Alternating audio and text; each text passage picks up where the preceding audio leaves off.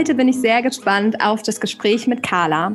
Carla habe ich nämlich tatsächlich kennengelernt oder vielmehr ich habe von ihr gehört in einem Clubhouse-Talk, wo sie so ein bisschen über ihre Nachfolge gesprochen hat. Und die Geschichte hat mich sofort so gecatcht, dass ich sie angeschrieben habe und ihr vom Podcast erzählt habe. Und zum Glück hatte sie sofort Lust dabei zu sein. Und zwar, was das Besondere bei Carla ist, ist, dass Carla die Nachfolge angetreten hat im Unternehmen ihres Vaters. Und tatsächlich haben die beiden aber an irgendeinem Punkt festgestellt, dass es nicht funktioniert mit den beiden.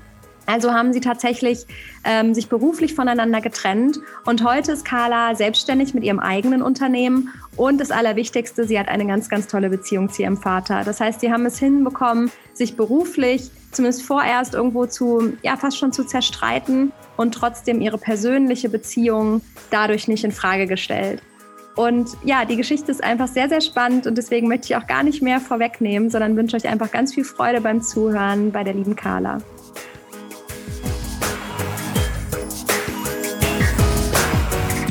Freue mich riesig, heute mit ähm, dir zu sprechen, Carla, weil ich habe ja tatsächlich, bin ich ja auf dich aufmerksam geworden in einem Clubhouse-Talk, wo du so ein bisschen über deine Nachfolge gesprochen hast. Und ähm, da musste ich dich einfach sofort anschreiben und fragen, ob du Lust hast, hier in den Podcast zu kommen, weil deine Geschichte einfach mal so ein bisschen, ja, anders ist und eben auf der einen Seite zeigt, dass es vielleicht auch nicht immer funktioniert, aber ja doch eben funktioniert, nur eben auf eine andere Art und Weise. Also vielleicht hat jetzt die Nachfolge in deinem Fall, habt ihr euch dagegen entschieden, dass du tatsächlich die Nachfolge bei deinem Vater im Unternehmen antrittst, aber ihr habt ja eine andere Lösung sozusagen für euch beide gefunden. Und in dem Sinne hat es dann eben doch wieder funktioniert. Und ich freue mich total, heute deine Geschichte mal detailliert sozusagen zu hören, weil so ein bisschen hast du mich ja, hast du mich ja vorher abgeholt. Und ja, bevor wir loslegen, Carla, vielleicht stellst du dich einmal gerade kurz vor für die, die dich noch nicht kennen und sagst mal, was du jetzt heute beruflich machst. Ja, danke, Lena. Ähm, ja, ich habe mich total gefreut, dass du mich angesprochen hast. Ich bin ja viel in ähm, ja, jungen Wirtschaftsnetzwerken unterwegs, wo es auch oft um Familiennachfolge geht und bin da gestartet als äh, Nachfolgerin eines Familienunternehmens. Ich bin 31 Jahre alt und äh, Gründerin von Datenschutzheldin und bin gestartet im Familienunternehmen ursprünglich äh, im Bereich Datenschutz ja, und dann hat das ähm, alles äh, eine andere Wendung genommen. Äh, zu Anfang habe ich auch gedacht, da Familienunternehmen ist ja ganz nett. Äh, mein Vater fand ich schon immer mega inspirierend und auch ein ganz großer, toller Geschäftsmann in meinen Augen. Aber ja, dann im Laufe der Zeit habe ich gemerkt, dass äh, ja zusammenarbeiten und zusammen äh, leben auf eine Art und Weise, also beruflich und privat viel miteinander zu tun haben, doch ähm, ja, anstrengender äh, war als gedacht und auch für viele Reibereien gesorgt hat. Und ja, dann ähm, haben wir uns dazu entschlossen oder ich mich äh, indirekt oder auch irgendwie direkt, da komme ich gleich nochmal zu, Datenschutzheldin zu gründen. Und ähm, ja, heute sage ich, das war die beste Entscheidung, die ich äh, getroffen habe zu dem Zeitpunkt. Äh, aber es war eine schmerzhafte Erfahrung, ähm, da aus dem Familienunternehmen zu gehen und zu merken, dass das ähm, zusammen nicht funktioniert, weil es zu viel Reibereien gibt. Das glaube ich sofort auf, auf den Punkt. Ähm, lass uns mal vorne anfangen. Das heißt, ähm, wann bist du denn in das Familienunternehmen eingestiegen? War das direkt nach dem Studium oder wie war dein Weg erstmal ins Familienunternehmen? Ja, ich muss dazu sagen, also ähm, ich komme aus einem Unternehmerhaushalt. Meine ähm, Mutter war selbstständig und mein Vater ist Unternehmer. Und äh, dementsprechend ist äh, ja die Selbstständigkeit für mich irgendwie etwas gewesen, das ja stand nie zur, zu, zur Option, das nicht zu tun. Also ich habe nie gedacht, so ja, Arbeitnehmer will ich sein, das ist schön bequem, äh, was ich ähm, auch ab und zu erlebe, wo ich aber immer dachte, so okay, ne, selbstständig sein, ich will was Eigenes machen, das äh, ist total was für mich. Und ähm, ich bin ganz früh mit äh, 10, 11 Jahren aufs Internat gekommen und habe dann bis zum Abi auch im Internat gelebt. Ähm, zuerst in der Schweiz und dann in Deutschland und war nur ab und zu an den Wochenenden zu Hause. Ähm, das war eine ziemlich coole Zeit, aber ich glaube, das ist auch mit einer der Gründe, warum ich das so falsch eingeschätzt habe, dass das so gut funktionieren könnte mit uns. Ja. Ah. Weil ich mich natürlich auch ein bisschen selbstständiger entwickelt habe, recht früh und auch recht schnell meine eigenen Entscheidungen getroffen habe. Und dann bin ich direkt nach dem Abi bin ich studieren gegangen. Ich habe erst Jura äh, in Regensburg und München studiert und dann habe ich äh, Biomedizin in den Niederlanden studiert. Und wow. dann, ja, das äh, hat sich so ergeben. Und ähm, ja, dann habe ich ähm, an äh, zwei großen Unikliniken gearbeitet, erst in der Forschung, in der medizinischen Forschung und dann im Qualitätsmanagement. Und äh, ja, so bin ich über die ISO 9001, das ist eine Qualitätsmanagementnorm, zum Datenschutz gekommen. Also zu dieser ISO-Norm gehört auch Datenschutz. Und das war 2017 ja, mhm. da bin ich im Familienunternehmen angefangen. Ich hatte eine neue Joboption und mein Vater kam auf mich zu und meinte, hey, ähm, in unserem Ingenieurbüro beraten wir zu Qualitätsmanagementnormen äh, im Bereich Industrie und Handwerk. Mein Vater spezialisiert auf schweißtechnische Qualitätsmanagementnormen, aber macht auch ähm, ISO 9001 Zertifizierung in Zusammenarbeit mit einer großen Zertifizierungs, ähm, Zertifizierungsgesellschaft. Ja, und äh, Gesundheitswesen hätte sich da natürlich auch angeboten im Spektrum. Und dann dachte ich so, ja cool, das ist so der Grundstein, um was eigenes zu starten. Und das hatte sich auch alles super schmackhaft an. Und da hatte ich aber nicht eingeschätzt, dass mein Vater doch jemand ist, der, ja, wie gesagt, sein Unternehmen selber aufgebaut hat und ähm, ja auch genau vorgeben möchte, wie das da zu laufen hat. Und ich mir das eigentlich so vorgestellt hatte, so okay, ne, ISO 9001, Gesundheitswesen, mein Bereich und ich treffe da die Entscheidung und überlege mir, wie ich das aufbaue. Und ich habe mich schon immer schwer getan, mich in so ja, Strukturen zu fügen. Das hat sich schon in der Schule herausgestellt. Und äh, ja, da fing das so an mit so kleinen äh, Streitereien, weil Gesundheitswesen und ähm, Industrie und Handwerk sind doch noch große Unterschiede und das kann man nicht einfach eins zu eins übernehmen in der Struktur. Ja, dann kam auch noch äh, ja der Jahr 2018 immer näher. Mein Vater hat dann gehört, Datenschutzgrundverordnung, hat mich dann zum TÜV geschickt. Da habe ich diese äh, TÜV-Zertifizierung gemacht. Dann war ich auch für Datenschutz äh, zuständig. Äh, da liefen uns ähm, ja die Unternehmen auch ins Haus und ich war, ich wusste ehrlich gesagt gar nicht mehr, was ich machen sollte. Also ich habe mir schon irgendwie Unterstützung gewünscht, aber nicht so, dass mir jemand alles vorgibt, wie ich das zu tun habe. Und wenn ich gesagt habe, ich kann jetzt gerade nicht mehr, ich brauche mal Zeit für mich, weil mein Vater ist ähm, ja so Mitte 60, für den gibt es nur das Unternehmen. Ich weiß nicht, vielleicht kennst du das, ja.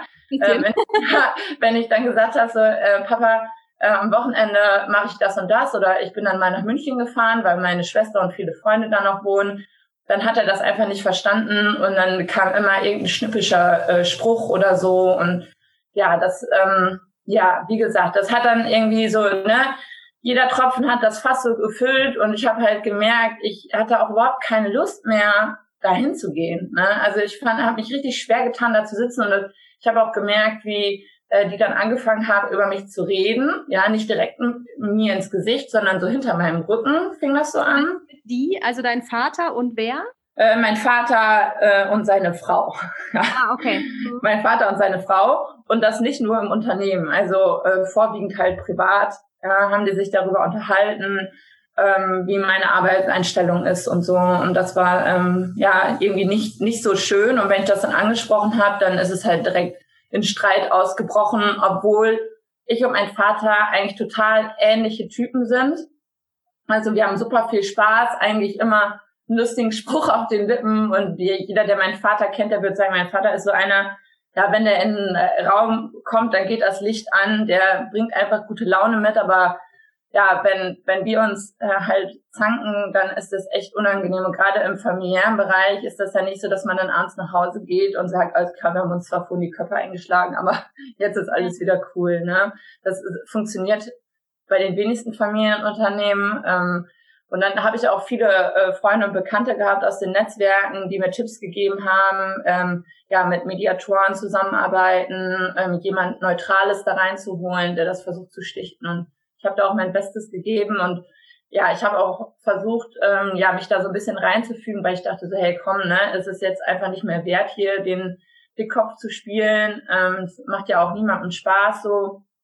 Aber ja, wie gesagt, irgendwann kam ich dann morgens ins Büro und äh, da lag ein Brief auf meinem Schreibtisch und da war meine Kündigung drin. Ach was. Ja, eine äh, fristgerechte, aber mit sofortiger Freistellung. Okay. Ja. Wow. Also hast du auch nur ansatzweise damit gerechnet? Nee. Also ich habe ich hab schon äh, gedacht, dass mein Vater irgendwann mal so richtig auf den Tisch haut und sagt, ne, jetzt so oder wir beenden das Ganze, ja. Mhm. Aber ähm, ja, dass er das einfach so macht, das hätte ich niemals erwartet. Also da war ich auch ehrlich gesagt super gekränkt. Äh, ich habe auch, ich bin eigentlich nicht jemand, der schnell anfängt zu weinen, aber ich bin dann nach Hause gefahren und ich habe erstmal geweint und dachte so, wow, echt jetzt? Also meine Familie ist sowieso nicht mehr allzu groß und dann äh, jetzt äh, sowas. Ich meine, das war schon so ein Stich ins Herz. Ähm, ja, wie gesagt, und dann ähm, habe ich hab, war zwischen uns auch erstmal Funkstille und äh, wir haben dann, glaube ich, ja acht Wochen oder so nicht miteinander gesprochen. Ich war ja auch sofort freigestellt und dann haben wir uns wieder angenähert und dann ähm, durfte ich, habe ich mit meinem Papa besprochen, dass ich die Kunden übernehmen darf, weil ich gesagt habe, ja, was mache ich denn jetzt hier, hier? Ne? Also dann kann ich ja auch weggehen. Und dann meinte mein Vater so, ja, ähm, wir haben ja auch laufende Verträge. Ich so, ja, das ist jetzt dein Problem. Und dann meinte er so, ja, ich kann dir anbieten, dass du die Kunden übernimmst und dass du dann dich selbstständig machst. Ja, ja und dann habe ich halt gedacht so, okay, dann habe ich überlegt, dann habe ich ja so eine kleine One-Man-Show und ähm, ja, das ist auch nochmal was anderes, als wenn man sich irgendwie, natürlich ist das, wenn man in ein Familienunternehmen kommt, nicht wie so ein gemachtes Nest, das äh, will ich gar nicht behaupten, das ist auch viel Arbeit, aber wenn man sozusagen bei Null anfängt und sich selber dann äh, das alles da ähm, so organisieren muss, ist es doch nochmal was anderes und auch eine andere Art der Verantwortung. Also da hatte ich auch noch größeren Respekt davor, und habe auch erstmal einen Tag überlegt und dann dachte ich so, ja, okay, jetzt mal ganz im Ernst, wenn ich mich jetzt irgendwo bewerbe, ich habe die ganze Nacht geguckt und irgendwie hat keine Stellenbeschreibung mein Interesse geweckt. Mhm. Und dann habe ich gedacht, so, okay, entweder versuchst du das jetzt, ich meine, was kann schon groß passieren? Ne? Also noch blöder kann es da jetzt gerade nicht laufen. Und äh, dann habe ich Datenschutzheldin gegründet. Äh, den Namen da bin ich dann auch in der Nacht draufgekommen, dachte so, ja, Datenschutzheldin, ich wollte nicht so einen steifen Namen haben. Hm, da gibt's ja für Datenschutz irgendwie äh, einige sehr äh, seriöse Namen. Ähm, ich wollte das so ein bisschen auflockern, weil Datenschutz ähm, ja bei mir ist äh, nicht so ein steifes Korsett, sondern äh, Datenschutz bei mir ist halt sehr auf äh, das Unternehmen und den Unternehmer gerichtet und ähm, dass das Unternehmen ja Datenschutz nicht so als ähm, ja, Zwang empfindet, sondern eher, wir können das gut implementieren und wir verlieren nicht unsere Wirtschaftlichkeit, weil Datenschutz uns alles verbietet. Also mhm. natürlich muss ich manchmal sagen, okay, so funktioniert das nicht, aber und dann bieten wir auch direkt die äh, Lösung dazu an. Ja? Und ähm, das ist das, was Datenschutzhelden halt rausmachen. Ja, es war auf jeden Fall äh, eine holprige Zeit. Ähm, wir haben uns dann auch wieder angenähert. Äh, dann habe ich aber äh, eine E-Mail noch gelesen, von der Frau von meinem Papa ähm, an den ITler äh, von von der Firma von meinem Papa, in, wo drin steht, ja, wenn Carla bis zu dem und dem Tag ihre Daten nicht aus dem System geholt hat, dann trägt sie die Kosten anteilig äh, für ähm, ja den Teil, der dann noch weiterläuft oder für den ganzen Datentransfer. Und ja, da war für mich halt auch echt so der Drop gelutscht. Also wir verstehen uns heute gut, aber es ist jetzt nicht mehr so, dass ich ähm, ja, wie gesagt, das hat schon eine, eine dicke Kerbe hinterlassen. Ja? Also. Das glaube ich. Ähm, um dann nochmal so ein bisschen tiefer reinzugehen, wie lange warst du im Unternehmen bis zu diesem Tag, wo dann die Kündigung kam? Ich glaube ein Jahr. Okay, das heißt, das war noch gar nicht so lange eigentlich. Nee, das war nicht so lange. Ähm, das äh, ehrlich gesagt ähm, habe ich bei Clubhouse eine Mal getroffen. Die hat genau das gleiche mitgemacht wie ich, bloß sie war fast zehn Jahre im Unternehmen. Und da habe ich mir gedacht, alter Schwede, also besser nach einem Jahr, ne? Mhm. Also nach dem Motto, besser ähm, ein Schrecken mit Ende als ein Ende. Nee, nee, wie heißt das? Ein, besser ja. ein, weißt du, was ich meine? Besser ein. Als ein Schrecken ohne Ende. Genau, genau. Ja. Ähm, also zehn Jahre, Halleluja. Und wenn du dann noch mal bei Null anfangen musst, ich glaube, dann ist der also ich glaube, dann ist der Frust und der Schmerz, glaube ich, noch tiefer und die Enttäuschung als jetzt nach dem einen Jahr damals. Ne? Und heute muss ich ehrlich sagen, wir sind super cool miteinander. Ich frage meinen Papa auch ab und zu noch, wenn ich irgendwelche ja, äh, Termine habe, wo ich mir unsicher bin. Ähm, jetzt habe ich zum Beispiel einen Riesenkunden äh, mit, mit mehreren tausend Mitarbeitern dazu bekommen und das war Ja, das war, danke. Das war natürlich Verhandlungen, wo ich auch so dachte, okay, ja, mega geil, ich will den unbedingt haben, aber wie gehe ich richtig in so eine Verhandlung rein? Weil es ja nochmal was anderes, ob natürlich, ne, jeder Mitarbeiter zählt, aber das ist natürlich nochmal eine andere Unternehmensgröße und ja auch irgendwie eine andere Struktur. Ne? Und deshalb, das, da hat mein Papa mir super Tipps gegeben und es hat auch funktioniert. Ähm, ich kann mich auch heute zu 100 Prozent auf ihn verlassen, aber damals war das, glaube ich, für uns beide eine Situation, wo wir am Ende waren, ähm, psychisch auch. Also wir haben uns gegenseitig so bekriegt, äh, die ganze Zeit familiär und äh, beruflich und dann hat keiner richtig abschalten können. Ne? Also wir haben beide, glaube ich, uns diesen Frieden herbeigesehnt, aber es hat irgendwie nicht funktioniert. Also ich glaube, wir sind einfach nicht dafür gemacht, weil wir vielleicht ja uns so so ähnlich sind, aber trotzdem irgendwie auch so kleine Dickköpfe. Mhm. Ja, äh, das, das erlebt man ja auch oft, ne? Dass ähm, die Nachfolger irgendwie, ganz viele sagen ja immer, ich bin so ähnlich meinem Papa und mhm. äh, aber dann eben auch in, in sozusagen so ähnlich, dass es dann eben auch mal knallen muss. Ähm, was glaubst du, oder was jetzt auch so rückblickend, was waren die tatsächlichen Probleme dahinter? Oder was, was war die tatsächliche Herausforderung, die ihr da nicht habt lösen können? Also war das tatsächlich so dieses, ähm, dass ihr beide in Anführungsstrichen zu dickköpfig wart, dass ihr unterschiedliche Vorstellungen hattet oder ähm, ja, die Kommunikation. das Thema der Partnerin äh, nee. von dem Vater? Ja, äh, die mit Sicherheit auch. Ähm, das ist äh, vielleicht äh, auch so eine, äh, so eine, so ein ja, mit, Mitgrund gewesen, aber ich glaube vor allem, ähm, ist das A und O die Kommunikationsbasis. Und ich weiß, dass super viele Familienunternehmen das Problem haben, dass die Kommunikationsbasis einfach nicht optimal ist und man sich dann da vielleicht irgendwie durchwurstelt. Aber es kostet unglaublich viel Kraft und Nerven. Und für mich war dann auch irgendwann so ein äh, Punkt erreicht, wo ich ähm, halt dachte, alles klar, ne, ähm, diese Kündigung ist jetzt auch da, natürlich hätte ich die Option gehabt, da hinzugehen und ähm, meinen Papa anzubetteln, ne? er hätte die ja einfach zurücknehmen können, mit Sicherheit. Ne? Und ich glaube, wenn ich genug auf äh, ja, die äh, Tränendrüse gedrückt hätte, dann hätte er das vermutlich auch gemacht. Aber die Frage wäre gewesen, das hätte es ja, hätte es das besser gemacht? Definitiv nicht, weil wir nie gelernt haben, auf so einem sachlichen Niveau miteinander zu kommunizieren. wir sind ja immer Papa-Tochter gewesen und ja. so haben wir auch kommuniziert im Beruflichen. Hast du, bevor diese Kündigung kam, für dich auch schon mit dem Gedanken gespielt, von dir aus ähm, zu gehen? Also ich hatte mir gewünscht, dass mein Papa vielleicht auf mich zukommt und mit mir darüber spricht und er irgendwie, also es sind so Traumvorstellungen und sagt so, ja, was hältst du denn davon, wenn wir das Ganze irgendwie so abspalten oder so, ne? Aber halt das einfach so mit einer Kündigung abfrühstücken und dann na, gucken wir mal, wie sie zurechtkommt. Es war ja auch nicht sofort der Vorschlag da, du übernimmst deine Kunden.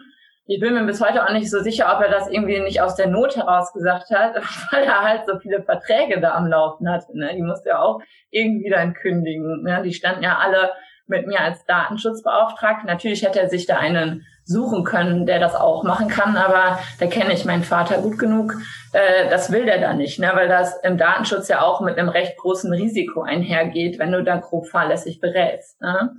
Ja, aber ich meine so, ob du sozusagen, ob für dich die Situation auch schon so schwierig war, dass du ähm, wenn dein Papa, wenn dein Papa dir nicht gekündigt hätte, glaubst du, dann wäre früher oder später der Tag gekommen, wo du gesagt hättest, pass mal auf, so mache ich das, will ich das hier nicht mehr? Nee, ich hätte nicht gekündigt. Meine ah. Schwester, die sagt immer, ich bin so wie das Mäuschen und mein Vater ist so die Mäusefalle mit Käse, ja. Und ich bin immer, wenn mein Vater dann mit so einem Stück Käse um die Ecke kam, dann bin ich wieder, egal wie blöd es gelaufen ist, bin ich dann da wieder hin und ja, na klar mache ich das und hier und da. Und das äh, ja ist, ist glaube ich, eine Abhängigkeit, die ich so mit keinem anderen Menschen habe, ja, weil ich meinen Vater auch einfach richtig bewundere. Andererseits denke ich mir auch, ja, also wenn das ein anderer ähm, Arbeitgeber mit mir so gemacht hätte, wäre ich schon längst gegangen. Das hätte ich mir im Leben nicht gefallen lassen. Aber äh, in meinem Kopf ist halt immer, es ist halt mein Papa. Ne? Also ich kann meinen Papa ja nicht sitzen lassen. Ja, so nach dem Motto. total gut verstehen. Ich glaube, das ist auch wirklich dieses, ähm, also ich finde dieses Mäusebeispiel gerade ganz, äh, ganz spannend und ähm, also ist irgendwie eine ganz schöne Metapher tatsächlich und ich glaube, das trifft bei mir zum Beispiel auch total zu. Es ist ja total schön, dass man irgendwie diese Beziehung hat, wo man irgendwie auch so ein Stück weit weiß, früher oder später verzeihen wir uns alles, ja. weil wir halt Vater und Tochter sind und weil wir uns natürlich über alles lieben. Aber das birgt natürlich auch so die Gefahr, ähm, ja, ja, leichtsinnig ist vielleicht, ja doch, vielleicht leichtsinnig zu sein sozusagen, ne? weil ja. man auch so ein Stück weit weiß und zwar in beiden Richtungen. Also ich glaube definitiv bei uns habe ich meinem Vater mit Sicherheit schon mal echt wehgetan, ähm, aus völlig unnötig, aber ich habe vielleicht nicht diese diese Grenze gehabt, weil ich vielleicht wusste, oder ich hatte so diese Sicherheit, das wird ja sowieso wieder funktionieren und genauso aber andersrum. Also es gab genauso Momente, wo, wo mein Vater mich auch schon so immens verletzt hat, wo ich wirklich da stand und innerlich meine Kündigung schon geschrieben hatte und irgendwie dachte so, pass mal auf, ich mache das nicht mehr. Warum, warum um alles in der Welt soll ich mir das antun? Ja. Aber natürlich steht er einen halben Tag später vor mir und ähm, es geht nicht. Ja. Also weil du natürlich auch sofort wieder weißt, hat er nicht so gemeint. Ähm, ja war natürlich aus der Emotionalität heraus. Und ja, ich liebe meinen Papa und ich, ähm, genau wie für dich auch, ist mein Papa für mich auch, hat der auch einen gewissen Heldenstatus, den ich irgendwie, ähm, ja, vielleicht auch ein Stück weit nacheifere, aber auf jeden Fall bewundere. Und ähm, das macht es natürlich, das, das hat mega viel Positives und Gutes, aber es hat halt auch diese Kehrseite, ne? Total. Du kennst das ja bestimmt auch. Ähm, du hast ja auch mit Sicherheit Freundinnen, die in Familienunternehmen sind und Freunde. Und wenn man sich ja mit denen unterhält, gibt super viele, die genau das Gleiche beschreiben. Und ich glaube, das ist einfach auch ähm, so ein, ja, häufig ist es nicht nur die Kommunikation, sondern ähm, du hast ja vorhin nach den Problemen gefragt. Ne? Die Kommunikationsbasis ist natürlich das eine, die bei uns nicht gestimmt hat aber auch so ähm, die Art und Weise, wie ich mir vorstelle, in Zukunft ein Unternehmen zu führen. Ja, also ne, mein Vater hat natürlich da eine andere Vorstellung und ich weiß, es gibt auch mit Sicherheit Väter, die da offener sind oder auch Mütter. Aber ähm, sage ich mal, bei 80 Prozent meiner Freunde ist es auch noch ein Problem, dass die Art und Weise, wie ähm, da in Strukturen gedacht wird, einfach ja altbacken ist und irgendwie nicht zukunftsträchtig. Also muss man sich teilweise echt fragen, ähm, ja, ähm, das ist vielleicht so in die nächsten zehn Jahre gedacht, aber das funktioniert heute ja nicht mehr. Also man muss ja heute, gerade wenn man an der Spitze ist vom Unternehmen, schon weiterdenken, ja, und wo will ich hin? Und ich äh, weiß, dass das mit Sicherheit schwer ist, wenn man ein Unternehmen aufgebaut hat oder das in der zweiten oder dritten Generation erfolgreich führt dann ja auch mal das Zepter abzugeben. Aber das ist, glaube ich, auch so ein Ding, dass man lernen muss, seinem Kind zu vertrauen. Und da darf man sein Kind vielleicht dann nicht immer als Kind sehen, ja, sondern auch als Unternehmer, der ja ähm, selbstständig Entscheidungen treffen kann und sich da auch vorher Gedanken drüber gemacht hat und das Risiko abgewogen hat. Und natürlich macht man Fehler. Ja, niemand ist unfehlbar. Und ich weiß, dass mein Vater mich auch mit Sicherheit oft vor Fehlern bewahren möchte, wollte. Äh, heute ist das oft noch so, wenn ich ihr von irgendeiner Idee erzähle, dass er mir erstmal vor äh, ähm, oder erzählen möchte äh, oder vor Augen führen möchte, ähm, ja, was alles, ja, wa was alles schiefgehen könnte bei meiner Idee. Ja, also warum das nicht funktioniert erstmal. Ja, und äh, ich sehe natürlich, was funktionieren könnte und natürlich, das ist immer so, wenn man etwas umsetzen möchte, dann sieht man natürlich mehr die positiven Sachen als die negativen Sachen. Deshalb rede ich ja auch gerne mit meinem Vater, aber ich habe mir abgewöhnt, als erstes zu meinem Vater zu gehen. also ja, das ist tatsächlich, glaube ich, was, was ich auch, ähm, was ich, also das ist ja auch total das spannende Thema, was du gerade ansprichst, weil ähm, bei mir ist es zum Beispiel genau, wie du das sagst, mein Papa ähm, lässt mich tatsächlich zum Glück relativ viel machen und hat ähm, total verstanden, dass ich das Unternehmen anders führen möchte und will wie er. Gleichwohl fällt ihm das natürlich an der einen oder anderen Stelle schwer. Er sagt dann zwar nicht, äh, ne, machst du so nicht, also er, ist ja. dann, er lässt mich das tun, aber natürlich ähm, kommt er hintenrum sozusagen immer wieder und ähm, redet irgendwie immer wieder auf mich ein, was ich als Druck empfinde ja. und es auch teilweise als irre anstrengend finde, immer wieder das zu verteidigen, ähm, was ich irgendwie schon 5000 Mal erklärt habe, warum ich das jetzt gut finde es ist auch manchmal auf so subtile Art und Weise. Ne? Ja, also, ja, genau. Er sagt, hat, und das ist ja auch das Ding, wenn man beruflich und privat miteinander zu tun hat. Meiner ist dann ja auch so gewesen, er fängt an so, dann gehen wir nur spazieren und dann so mittendrin fängt er dann auf einmal wieder mit irgendeiner alten Kamelle an, was so schon voll am Laufen ist, ja, also wo ich schon richtig den Grundstein für gelegt habe und dann ja, so, so hintenrum. Und dann ist das bei mir Ja, dann, dann nicht jeder Tag ist ein guter Tag, ne? Und dann hat man vielleicht auch mal eine kurze Zündschnur und dann ist das Kind schon wieder in den Brunnen gefallen, weißt du? Und so ist es bei mir auch so sehr. Also mir fällt es manchmal so schwer, dass ich dann manchmal auch wirklich dazu neige, so Papa, akzeptiere es jetzt einfach. Mhm. Ich bin jetzt einfach nicht mehr bereit, dir das fünfte Mal das zu erklären. Und vor allem, aber noch viel schlimmer, ich bin nicht mehr bereit, mir das zehnte Mal das von dir anzuhören. Ja. Weil für mich ist, ich fühle mich dann auch teilweise, das merke ich auch total gekränkt, weil ich einfach sage, Papa, bitte, also mein Inneres sagt so, bitte akzeptiere, dass ich eine erwachsene Frau bin und meine Entscheidungen treffe. Und dass ja. du eben nicht mehr, wie es vielleicht mit zwölf war, wenn du nur lang genug auf mich einredest, mich schon umdrehst. Ja. Weil das wird nicht, das wird halt nicht sein. Und ich finde es einfach nur, also ne, dann empfindet man das irgendwie als anstrengend und fühlt sich sogar, oder ich fühle mich dann sogar teilweise gekränkt, weil er halt meine Entscheidung, weil sich so anfühlt, als würde er meine Entscheidung nicht, Entscheidung nicht akzeptieren. Dabei ist es vielleicht auch so gar nicht. Ja. Also er hat halt, er ist halt natürlich von einer anderen Sache überzeugt und ihm fällt es eben schwer, da loszulassen und genauso wie ich nicht bereit bin, meine Sache loszulassen. Ne? Ja, äh, mein Vater ist da, äh, wie gesagt, genauso. Und das ist ja genau, ich glaube ich, genau das, wenn du in einem anderen Unternehmen bist, dann hast du das so auf die Art und Weise überhaupt nicht. Also äh, da bist du ähm, in einem anderen Verhältnis und natürlich wird dann auch mal angesprochen, wenn eine Entscheidung kritisch ist.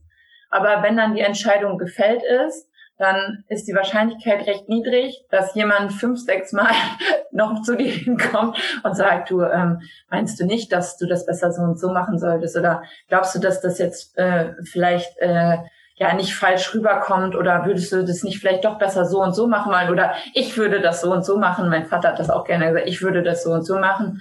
Und dann habe ich mir mal gedacht, so, ja, ist okay, ja, aber ich bin ich, ja, ich bin ein selbstständiger Mensch aber das, da sind wir auch wieder bei der Kommunikation. Ne? Das ist dann auch, glaube ich, schwierig als Vater, ähm, die Tochter als Unternehmerin zu sehen und nicht als ähm, ja Tochter. Ja, also ich meine, ist ja egal, ob wir 30, äh, 50 oder 12 sind. Ne? Wir bleiben ja immer Kinder und Töchter und Söhne. Ähm, und ich kann auch das super verstehen, dass mein Vater äh, mich ab und zu noch beschützen möchte. Das ist zum Beispiel habe ich mal ganz, ganz schlimm Liebeskummer gehabt. Ne? Äh, da war ich Mitte 20 äh, und äh, da hatte ich eine lange Beziehung, die ist äh, zu Ende gegangen. Und äh, mein Vater, das war so der erste krasse Liebeskummer, den mein Vater bei mir miterlebt hat. Und mein Vater ist eigentlich immer der, ja, wie gesagt, so einen Spruch auf den Lippen hat. Und da wusste mein Vater absolut nicht, was er mit mir machen sollte. Oh, und ja, das war, er war ein bisschen hilflos, weil ich, wir haben auch zusammen äh, gewohnt, mein Ex-Freund und ich. Und dann bin ich halt in so einer Nacht- und Nebelaktion auch äh, zu meinem Papa gefahren und stand dann da wie so ein Häufchen Elend vor der Tür. Und mein Vater hat dann jeden Tag, äh, der ist jetzt nicht der größte Koch, ähm, so ein Süppchen von mich gekocht, hat mich sonst in Ruhe gelassen. Und am dritten Tag klopfte er an meine Tür und meinte, du machst jetzt einen Jagdschein. Ich komme aus einer Jägersfamilie, ist eine Tradition. Und dann meinte ich so, warum? Ich kann jetzt nicht, mir geht's schlecht. Ich habe jetzt, ich kann jetzt wirklich nicht irgendwie drei Wochen mir so Zeug den Kopf knallen. Ich wollte es schon immer machen, aber es war einfach ein schlechter Zeitpunkt. Ne? Ich habe mich einfach leer gefühlt. Dann meinte so, doch, das lenkt dich ab. Und dann bin ich da hingegangen und Lena, das war waren die besten drei Wochen. Danach war ich, ich hatte keinen Liebeskummer mehr. Es war so eine lustige Zeit. Ne? Und ich, heute liebe ich das. Das ist auch ein Hobby, das ich mit meinem Vater zusammen ausübe. Wir jagen zusammen und da haben wir super viel Spaß dabei.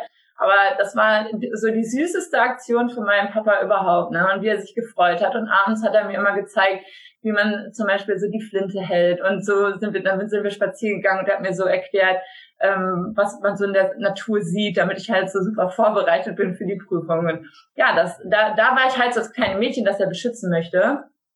Aber ähm, ja, im Beruflichen habe ich ihm halt oft versucht zu erklären, dass ich über oder Anfang 30 damals ja ähm, bin und äh, studiert habe und auch Arbeitserfahrung habe und dementsprechend selbstständig Entscheidungen treffen kann.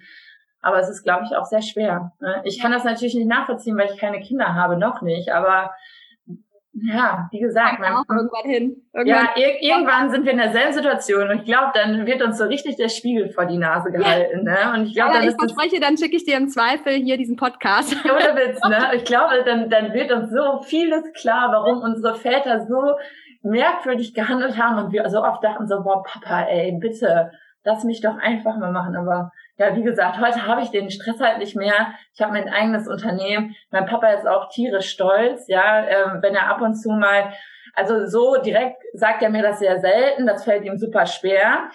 Spannend, dass es offensichtlich echt so ein Thema ist bei unserem Papas. Das erzählt auch fast jeder. Ja, echt. Aber ähm, wenn er dann irgendwie zum Beispiel, wenn mal was in der Zeitung steht oder so. Ich engagiere mich zum Beispiel auch, ähm, ja, wie gesagt, in so Wirtschaftsnetzwerken. Bei den Wirtschaftsjunioren bin ich ähm, jetzt seit diesem Jahr mit im Vorstand und ja, wir ähm, organisieren äh, viele äh, Treffen und wenn mein Papa sowas halt liest, ja, dann ist er natürlich, äh, ne, dann, dann denkt er immer so, okay, ja, das, das ist meine Tochter, ne, guck mal, was die auf die Beine stellen kann. Und dann sagt er das auch mal so in so einem Nebensatz. Ne? Und dann sagt er so, ja, ich habe in der Tageszeitung den Artikel gelesen, das finde ich ja toll. Ja, und dann ist das für mich so wie wie so die Erleuchtung. Oh, weißt, das ist so, zusammen.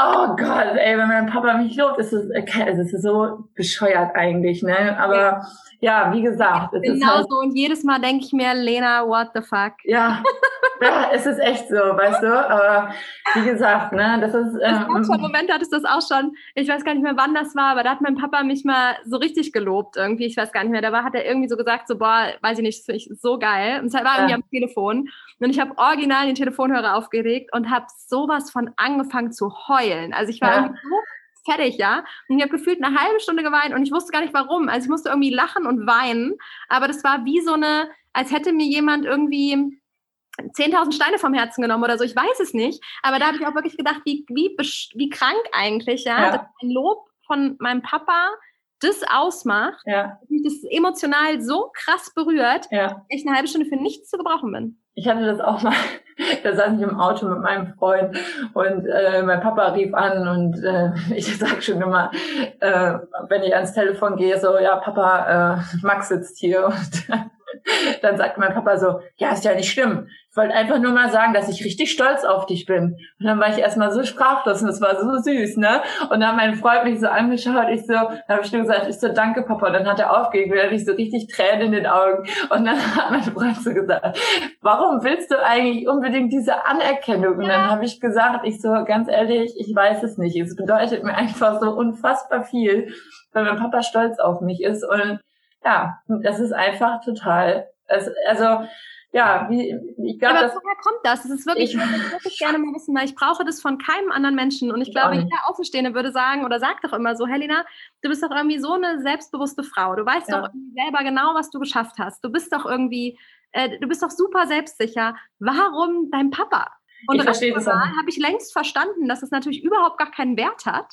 Aber ja. emotional haut es sowas von weg, auch wenn irgendwie andere Leute mir irgendwie, Lena, dein Papa hat mir jetzt super stolz erzählt, dass du das und das und das fand ich richtig cool und der ist ja so stolz auf dich und ich so. Dann denke ich mir, warum sagt er das nicht mehr? Ja, genau. ich habe den anderen erzählt.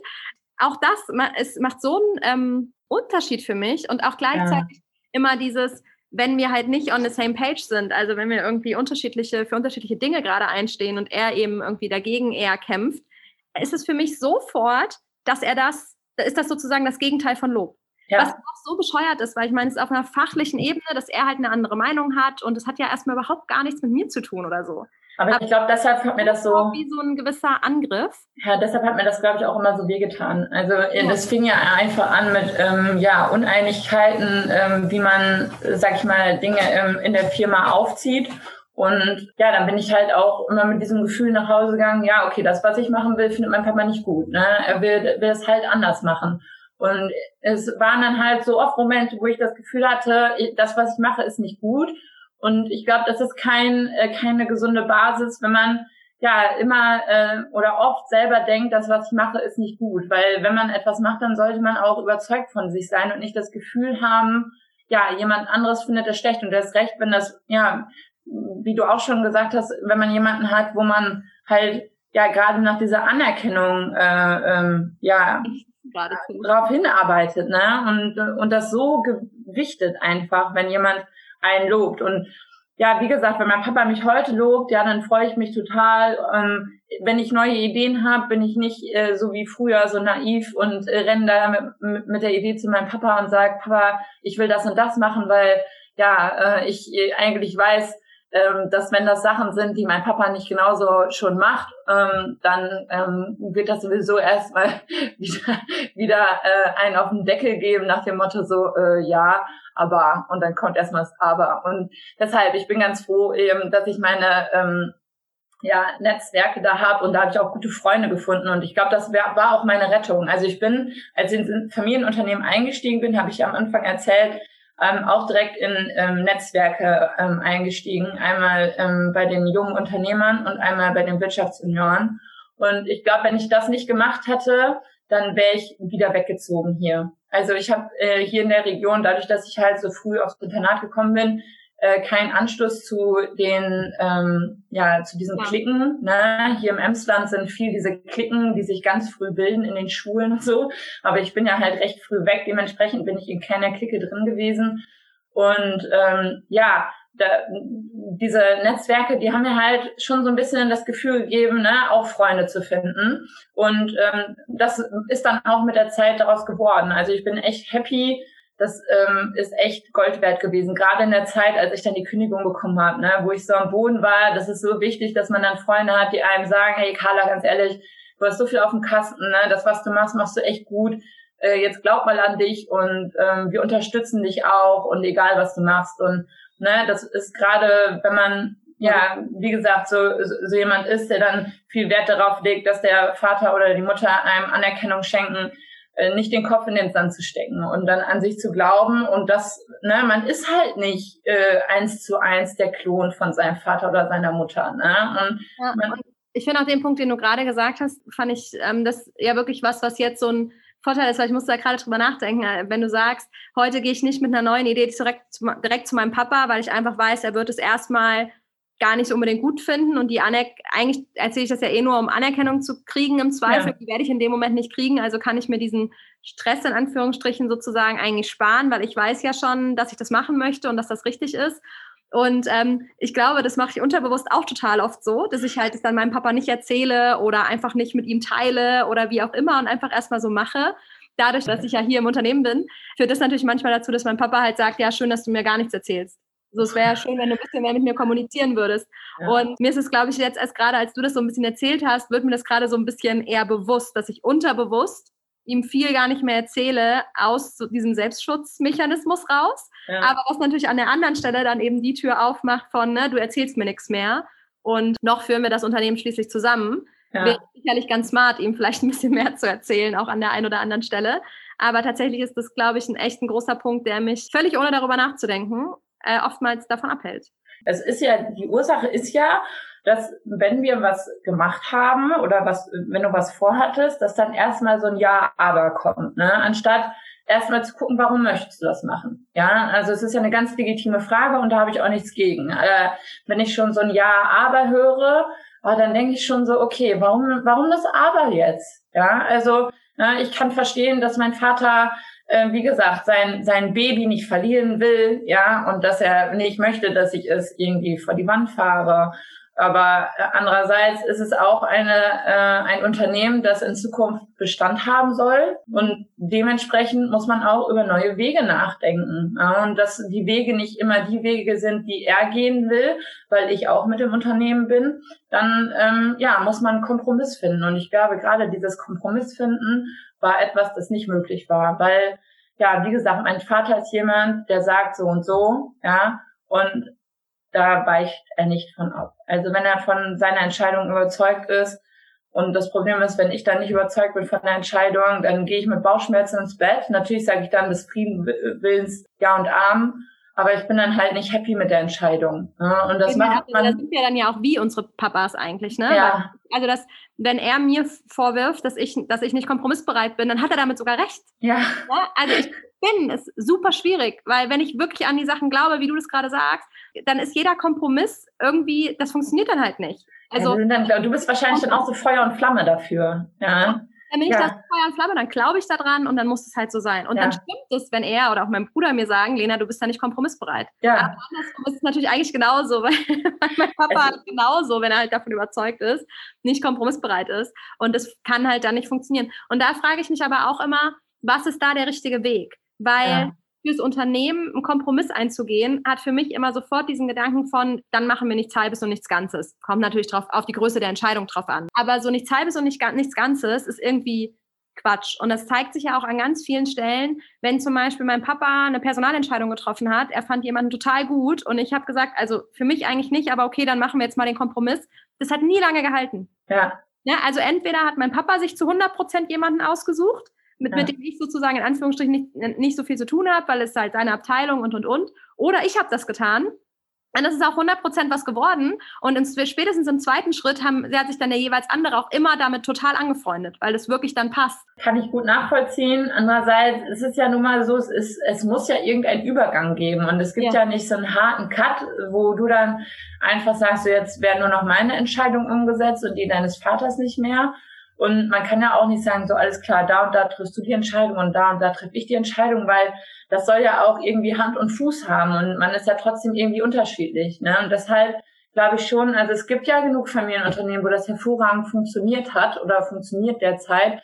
Aber ähm, es ist auch einfach häufig mit äh, ja viel ja, Blut und Schweiß und auch Nerven verbunden, äh, die man da lässt. Und äh, dementsprechend, also man braucht schon dickes Fell. Und ähm, ein Freund von mir, ähm, der selber im Familienunternehmen äh, ist, der sagt, Familienunternehmen ist halt oft nicht schön. Ja, das ist auch so. Also ne, jeder, der denkt, man wird da mit dem goldenen Löffel äh, geboren und nimmt dann da einfach, kommt ins gemachte Nest, ja, der weiß einfach nicht, wie das ist, wenn man mit der Familie zusammenarbeitet. Auch wenn man sich noch so liebt, ist es trotzdem etwas, es gibt, man ist halt Familie und man kennt den anderen durch und durch und man ist auch irgendwie auf einer anderen Basis mit dem äh, im Gespräch. Halt diese Möglichkeit, ne, zu sagen, ich äh, kündige morgen und dann sehe ich meinen Chef nie wieder, die gibt es da einfach praktisch die gibt es nicht. Ne? Und da war ja auch eine bei Clubhouse, äh, die dann erzählt hat, dass sie seit, ich glaube, sieben Jahren oder so keinen Kontakt mehr mit ihrer Familie hat wo ich auch dachte, das könnte ich zum Beispiel nicht. Ne? Also bei der ist das auch eskaliert im Familienunternehmen und da hatte habe ich echt Gänsehaut bekommen, weil ich dachte, ja okay, ich weiß, man kann sich streiten und ich kann, ich kann da natürlich nicht drüber urteilen, aber für mich steht fest, ich kann mir nicht vorstellen, dass es etwas gibt, einen Grund gibt, warum ich keinen Kontakt mehr mit meinem Papa haben wollen würde auf beruflicher Ebene, also auch privat, aber wo der äh, Grundstein im beruflichen liegt, ne, weil wir uns da irgendwie nicht einig waren.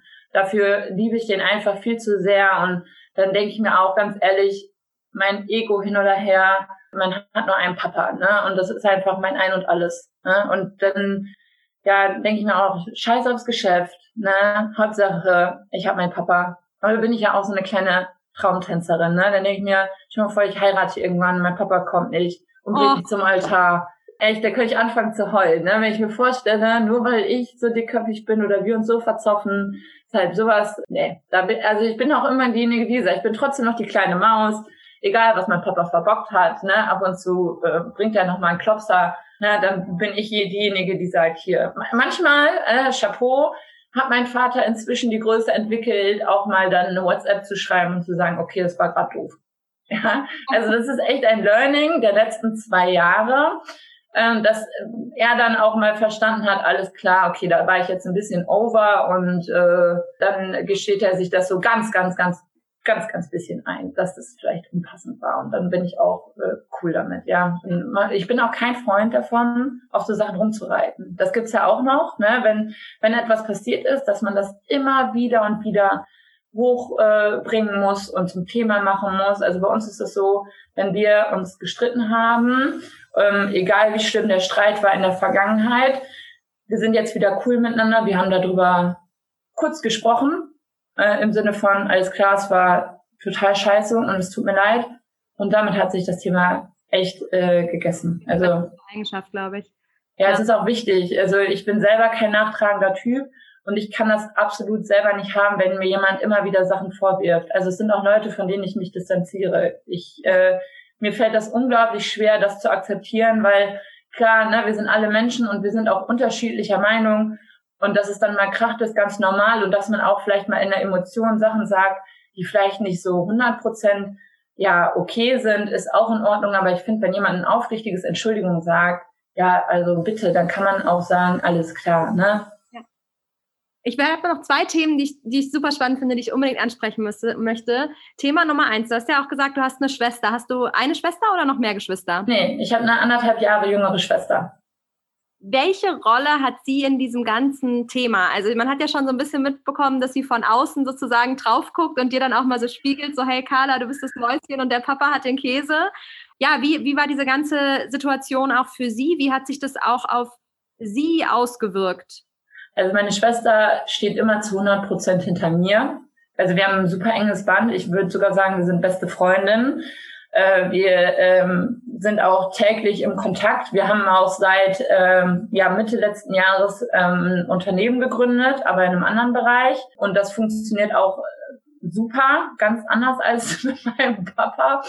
ähm, genau, und ähm, sie war tatsächlich immer diejenige, die gesagt hat, Carla, ganz egal was ist, ne, du kannst immer zu mir kommen, egal äh, wie schlecht es dir geht, auch finanziell, ich unterstütze dich, ähm, mach dir da keine Sorgen drum, ja, weil es ist natürlich auch so, wenn du äh, im Familienunternehmen bist, ne, auch gerade ne, arbeitest, dann bist du auch irgendwie finanziell abhängig. Ne? Du hast deine laufenden Kosten und äh, mit Anfang 30 ist es jetzt nicht so, dass ich ein großes Vermögen angehäuft hätte, wo ich sagen kann, alles klar, davon lebe ich jetzt erstmal die nächsten anderthalb Jahre. Ne? Ja.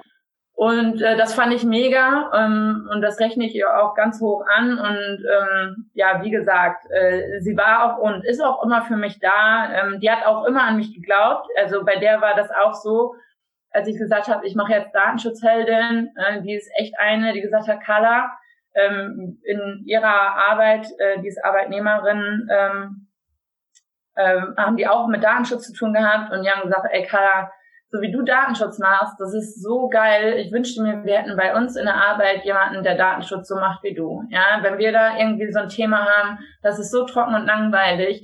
Und wenn du das machst, dann du brennst dafür und dir kauft man das auch ab und du erklärst das so, dass man das versteht und das macht einfach so Spaß, dir schon zuzuhören, auch wenn man dann überlegt, dass es um Datenschutz geht. Ja. Und das fand ich halt immer mega süß und ja, wie gesagt, und äh, zu meinem Vater, meine Schwester ähm, hatte schon immer irgendwie ein äh, recht distanziertes Verhältnis, also die äh, sind cool miteinander, aber meine Schwester war schon immer recht skeptisch. Ähm, ja, wenn mein Vater irgendwas gesagt hat, also die hat das auch nicht so an äh, sich rangelassen. Und äh, das bewundere ich auch an ihr. Also meine Schwester ist eine, die es überhaupt nicht danach bestrebt, Anerkennung von meinem Vater zu bekommen. Die sagt mir so oft, warum gibst du denn da so viel drauf? Ja, und dann denke ich mir auch immer so, ja, keine Ahnung, was so ist, ja. Und dann, dann sagt sie immer so, ja, aber ich finde, du machst das großartig, ja. Und dann heule ich trotzdem und sag, ja, aber, und Papa hat gesagt, weißt, das ist manchmal so bescheuert. Ja, und die ist halt einfach, äh, ja, wie gesagt, die, äh, die ist da sehr distanziert. Und ich glaube, das ist auch bei unserem Unternehmen, das wir zusammen haben, ganz, ganz wichtig, weil da ist das natürlich auch so, dass äh, mein Vater da auch häufiger mal den ein oder anderen skeptischen äh, Satz in den Ring geworfen hat und meiner Schwester ist äh, das egal. Ne? Die ist wie so ein Bulldozer. Ne? Wenn die so eine Linie hat, dann fährt die da lang und es ist ihr total egal, was mein Vater sagt. Und das ist sehr geil. Ja, ähm, mich bringt sowas immer ins Stocken. Ja, sobald mein Vater sowas äh, irgendwie mir an den Kopf wirft, merke ich halt sofort, dass ich erstmal vom Gas gehe und das erstmal ja äh, aufnehme und mir überlege, okay, vielleicht ist das so, ist das überhaupt so? Und dann, da denke ich schon wieder viel zu viel drüber nach, anstatt einfach zu sagen, also klar, okay, auch eine Meinung wie viele, ja, aber ich sehe das anders und weiter geht's. Und, und ja, für, für das Unternehmen mit meiner Schwester ist das auf jeden Fall äh, förderlich, dass meine Schwester da sehr straight ist und ja. äh, für mich äh, eine sehr, sehr, sehr, sehr äh, bewundernswerte Persönlichkeit, weil sie in ihren jungen Jahren einfach ja, sie ist super schnell durch ihr Studium äh, gehastet. die liebt, was sie tut und dementsprechend ähm, ja, geht die ihren Weg. Die war halt einfach auch viel schneller als ich. Ne? Die war, ja, aber ich denke mal immer, das ist so der große Schwestern äh, äh, Nachteil. Man muss sich erstmal so vortasten im Leben, weißt du? Man muss erstmal so erproben und die kleinen Geschwister können dann so den Weg gehen, den man äh, schon so ertrampelt hat. Ja? Und äh, ja, meine Schwester, die ist dann so den Pfad gegangen und äh, ich bin halt erstmal noch ein bisschen links, ein bisschen rechts so meine Pfade gegangen, habe gemerkt, dass das vielleicht eine Sackgasse ist und habe deshalb ein bisschen länger gebraucht. Aber was das Unternehmerische anbelangt, ähm, und das finde ich ganz süß, sagt sie äh, ganz oft, dass ich ihr Vorbild bin, weil sie es so bewundernswert findet, was ich aus Datenschutzheldin in der kurzen Zeit gemacht habe. Hm? Und das finde ich mega süß. Ja, aber echt, das ist ja auch schön, ähm, äh, ja, dann Vorbild sein zu können. Und das heißt, deine Schwester also, oder Nachfolge bei deinem Papa, wie sieht ja. die denn dann jetzt aus? Ja, die ähm, ist ehrlich gesagt äh, ungeklärt. Also ja, so richtig. Ähm, ich habe ihm damals gesagt, als die Kündigung dann da war, habe ich gesagt, Papa, du weißt schon, dass das jetzt wirklich in Stein gemeißelt ist. Also für mich kommt das nicht mehr in Frage, dass ich zurückkomme. Ähm, damit ist es jetzt äh, wirklich äh, manifestiert. Und ja, er hat auf seinem äh, Standpunkt äh, beharrt und damit war für mich eigentlich klar, dass das nicht in Frage kommt. Ich muss ja aber auch ganz ehrlich sagen, ich habe letzte Woche eine Weiterbildung gemacht äh, zur äh, Qualitätsmanagement, also ISO 9001 Auditorin. Mhm. Äh, mein Vater ist ja auch äh, Auditor, Lead-Auditor und macht das viel im Ingenieurbüro. Äh, und diese Weiterbildung habe ich eigentlich gemacht, weil mein Vater das möchte. Da sind wir jetzt wieder an dem Punkt, wo ich selber sage, alles klar, natürlich ist es auch irgendwie ein Vorteil für mein Datenschutzmanagementsystem, weil das auf diesen ISO-Normen aufbaut.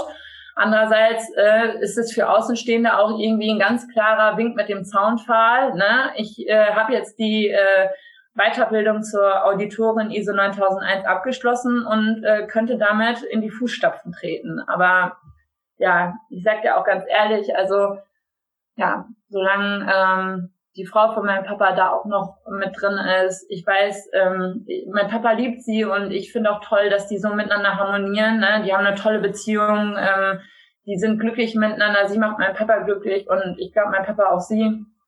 Aber ähm, wir beide harmonieren einfach nicht so besonders. Also erst recht nicht beruflich, privat schon eher. Das haben wir äh, gelernt in den letzten Jahren, aber beruflich nicht so. Und ähm, ja, solange das da so ist, äh, ist es für mich auf jeden Fall, es steht nicht zur Diskussion, um, ob ich das machen möchte. Oh, super spannend. Also ich, ich, bin gespannt, wie das ist, wenn man in fünf oder zehn Jahren nochmal spricht, wie sich das bei euch dann entwickelt hat. Wenn du ja auch sagst, ne, das war so ein bisschen der Wunsch von deinem Papa, dass du diese, diese Weiterbildung auch machst, dann scheint ja dieses Thema Nachfolge für ihn durchaus nicht komplett aus dem Kopf zu sein. Nee, ist es auch nicht. Ist es definitiv nicht. Es ist auch manchmal, wenn wir irgendwie zusammen sind, alleine, merke ich das auch in der Art, wie er Sachen formuliert, dass das schon eher so ein Wir ist, als ein nur ich aus seiner Sicht. Ne? Und äh, ja, dann, dann, dann muss ich auch ehrlich sein, dann bin ich wieder diejenige, die dann sich nicht traut zu sagen, du Papa, aber ne, der Streit da, da ich meine, man muss ja nicht immer die alten Kanäle, habe ich ja vorhin schon gesagt, wieder hochholen. Das ist Vergangenheit, aber ja, also es tut mir auch irgendwie dann im Herzen weh, ihm das dann so vom Kopf zu schmeißen. Ne? Dementsprechend, ne, man weiß nicht, was die Zukunft bringt, aber Datenschutzheldin gebe ich nicht auf.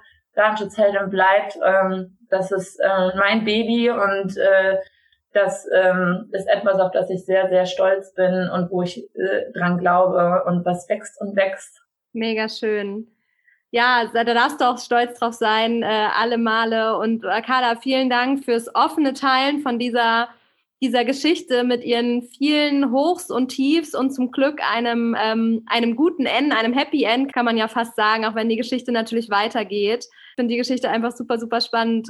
Ja, vielen Dank, vielen Dank fürs Teilen. Weil es ist ja auch, man fängt ja auch so oft an und sagt dann, oh, dann gibt es aber keinen Weg zurück mehr. Und deine Geschichte zeigt aber doch, es gibt einen Weg zurück und der heißt noch nicht mal, dass man zwangsläufig sich die Köpfe einschlagen muss. Vielleicht mal kurzfristig, aber es gibt dann auch wieder einen Weg, wenn man das will, der zur Einheit eben führt. Und das finde ich so gerade die schöne ja, Quintessenz sozusagen von deiner Story oder eurer Story. Danke. Ja, das ist Tatsache so. Ja, man muss es halt wollen, ne? Also ich glaube, man, ähm, wenn man so eine Entscheidung trifft, ähm, dass man, weil sie nicht keinen Kontakt mehr miteinander hat, dann ist das halt, also man, man steht sich halt selber da im Weg. Also ja, mit Sicherheit, es gibt Sachen, die sind unverzeihlich, aber solche Sachen sind bei uns halt nicht vorgefallen. Und dementsprechend, ähm, ich glaube, es gibt auch irgendwie nicht so viele Sachen, wo ich sagen würde, alles klar, das sind Dinge, äh, die kann ich nicht verzeihen. Und dementsprechend, wie gesagt, äh, Familie, man hat nur eine, ja, und ja, da muss man sich auch wirklich fragen, was würde ich dann entsprechend in zehn Jahren mehr bereuen, ne? Dass ich einfach die letzten zehn Jahre mit meinem Vater nicht verbracht habe oder mit meiner Familie oder dass ich irgendwie ähm, verziehen habe. Total. ne, sozusagen da vielleicht auch, weil in dem Moment ähm, fühlt man sich auch manchmal schwach, ne? Das, oder zumindest geht mir das so, wenn ich dann das Gefühl habe, oh, jetzt habe ich schon wieder nachgegeben, jetzt habe ich schon wieder verziehen, jetzt gebe ich irgendwie so die hunderttausendste Chance. Auf der anderen Seite macht mein Papa das genauso, weiß ich. Aber in diesen Momenten fühle ich mich auch manchmal so, ja, du hast es schon gesagt, wie die, die Maus, die dem Käse hinterher hechelt. Ne? Wie man muss ja auch einfach lernen, ich glaube, das ist das Wichtigste, wenn man in so einer Beziehung äh, steht. Wie nimmt man dem anderen den Wind aus den Segeln? Ja, und ich glaube, das habe ich mit der Zeit gelernt. Mit Sicherheit ist das auch der Vorteil, dass ich jetzt mein eigenes Unternehmen habe.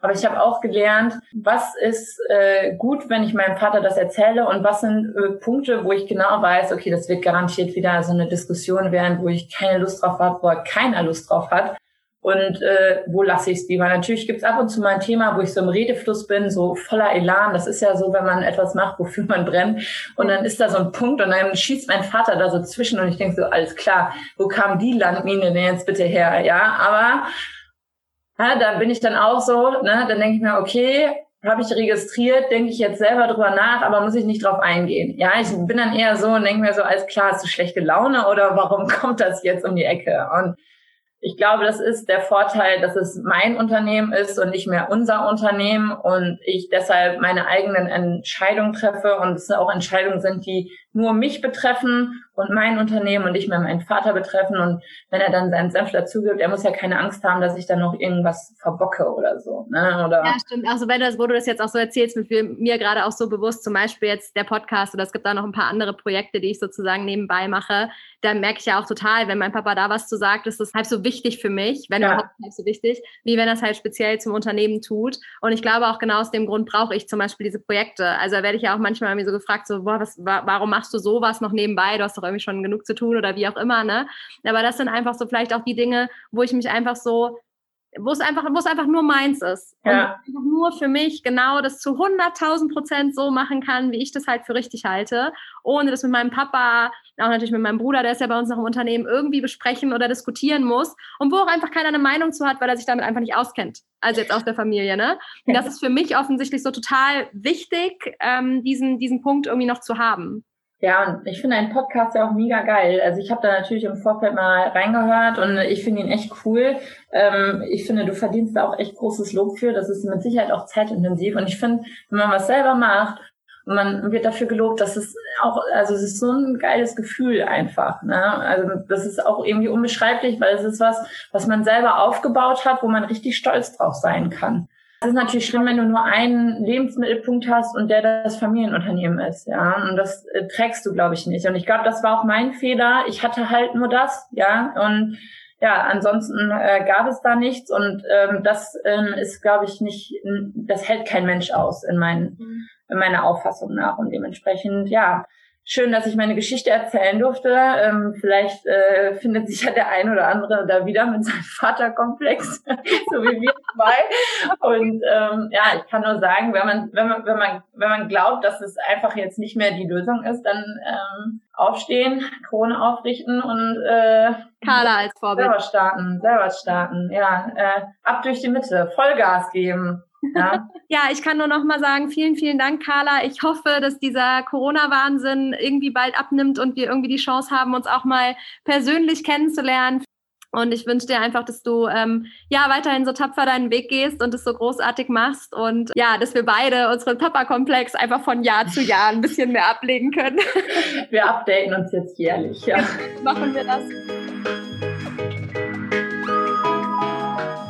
Ja, wie immer hoffe ich, dass euch diese Folge gefallen hat. Schreibt mir gerne eure Gedanken, Fragen, Kommentare unter meinen letzten Post bei LinkedIn oder Instagram. Ich freue mich auf den Austausch mit euch. Und wie immer freue ich mich natürlich auch über eine Bewertung bei iTunes und ehrliches Feedback. Ja, ansonsten bis in zwei Wochen, bis zum nächsten Podcast. Eure Lena.